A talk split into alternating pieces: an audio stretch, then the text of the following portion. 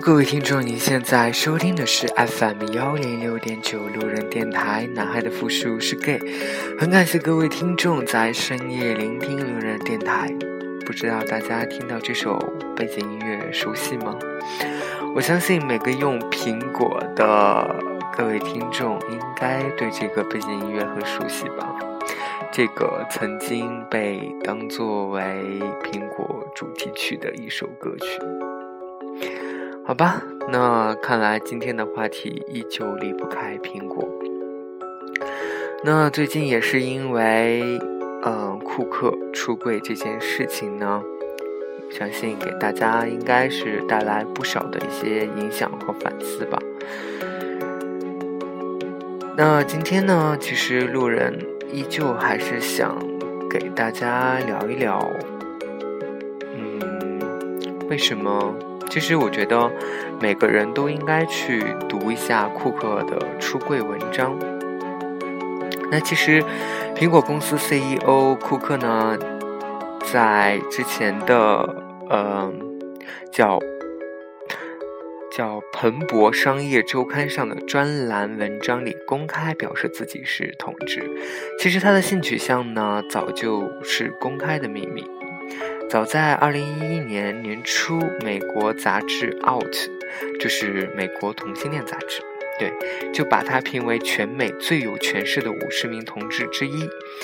今天呢，只是他正式向外界声明而已。不管是不是同志，不管你如何看待同志议题，他的这篇文章呢，其实都很值得每一个人看一看，里面的很多观念。在美国已经是大众普遍接受的主流观点，但是在国内还是非常稀缺的声音。关心同志议题，并不仅仅是关心这个群体本身，而是关注我们所有人共同的命运。因为我们的社会还充斥着各种各样的歧视，歧视就像是潜伏在我们生活中无处不在的幽灵。一不留神，我们都可能成为被主流群体排斥的少数群体或弱势群体。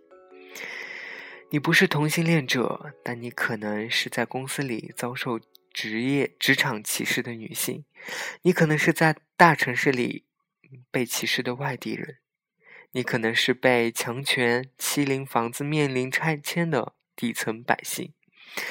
你可能因为不标准的口音而在公交车上被人翻了白眼，你可能因为仅仅因为是个左撇子而遭受嘲笑，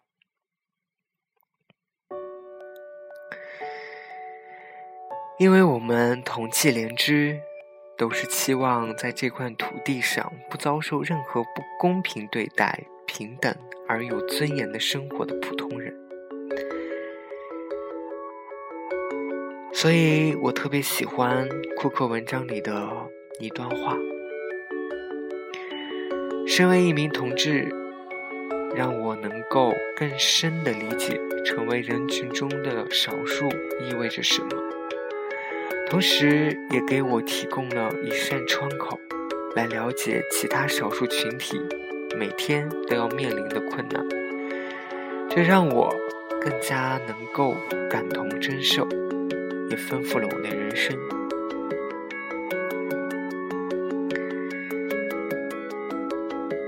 在我的职场生涯中，我一直在努力维护最基本的隐私。我出身卑微草根，而且我也不希望吸引他人关注。苹果已经成为全球最受关注的公司之一。我希望能够专注于我们的产品，开发出让消费者感到神奇的产品和服务。与此同时，我深信马丁·路德·金说过的一些话。他说：“生命中最持久和最紧迫的问题是，正在为其他人做什么。”我经常用这个问题来挑战自己。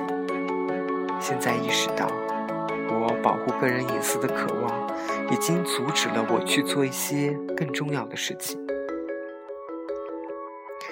多年来，我在许多人面前对我的性取向都保持公开的态度。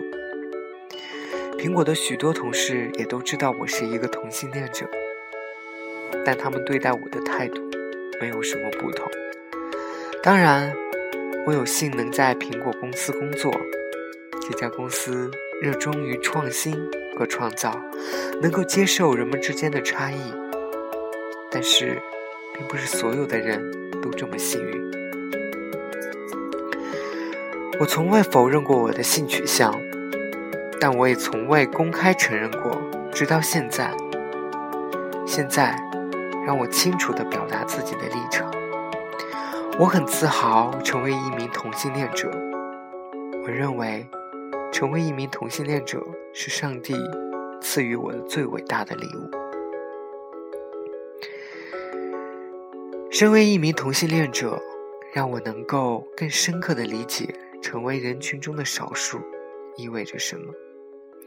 同时，也给我提供了一扇窗口，来了解其他少数群体每天都要面临的困难。这让我更加能够感同身受，也丰富了我的人生。有时候，这种感觉很难受，很不舒服，但它也给了我成为自己的自信，让我能够追寻自己的道路，让我能超越敌意与偏执，同时。这也给了我一张嬉皮纸。作为苹果 CEO，这一点迟早会用上。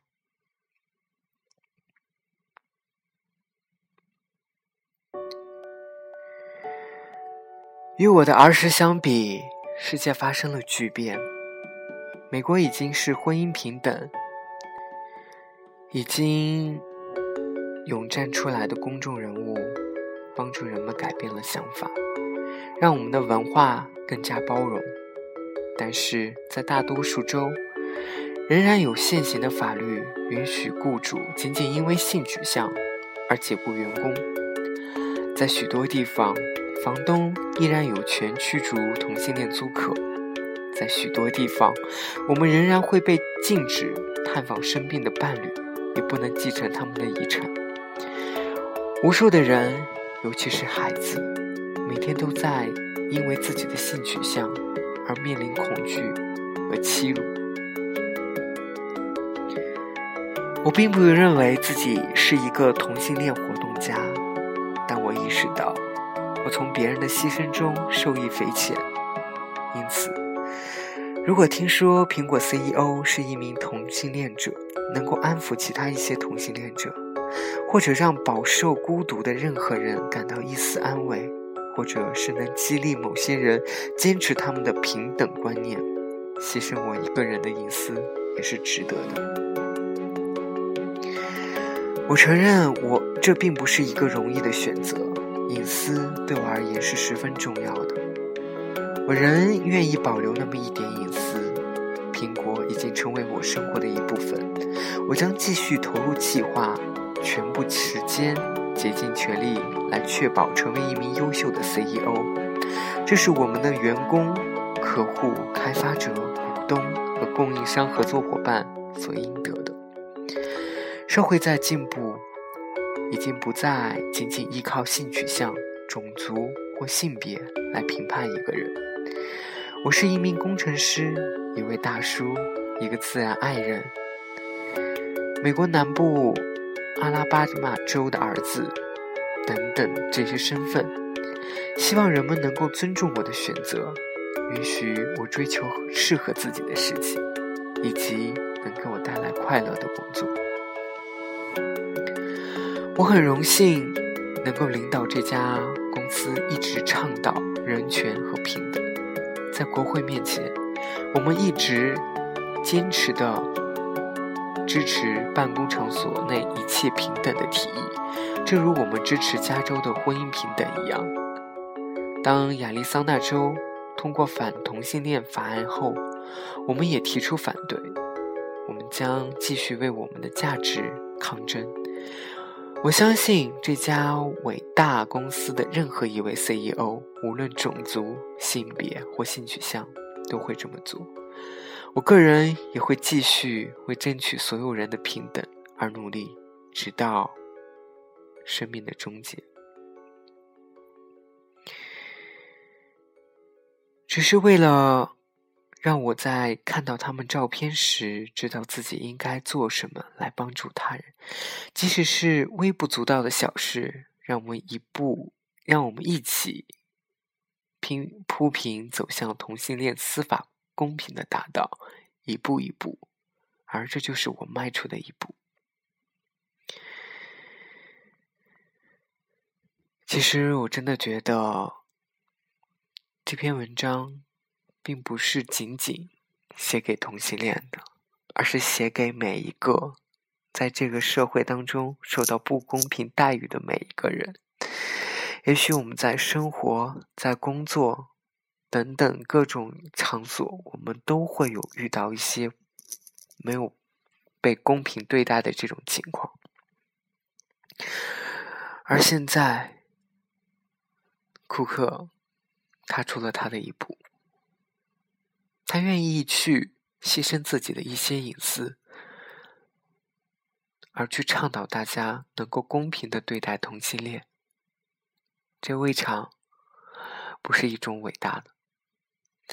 好了，各位听众，你现在收听的是 FM 幺零六点九路人电台，男孩的付出是 gay。很感谢各位听众在深夜聆听路人的电台，晚安，各位听众。成都，今夜请将我遗忘。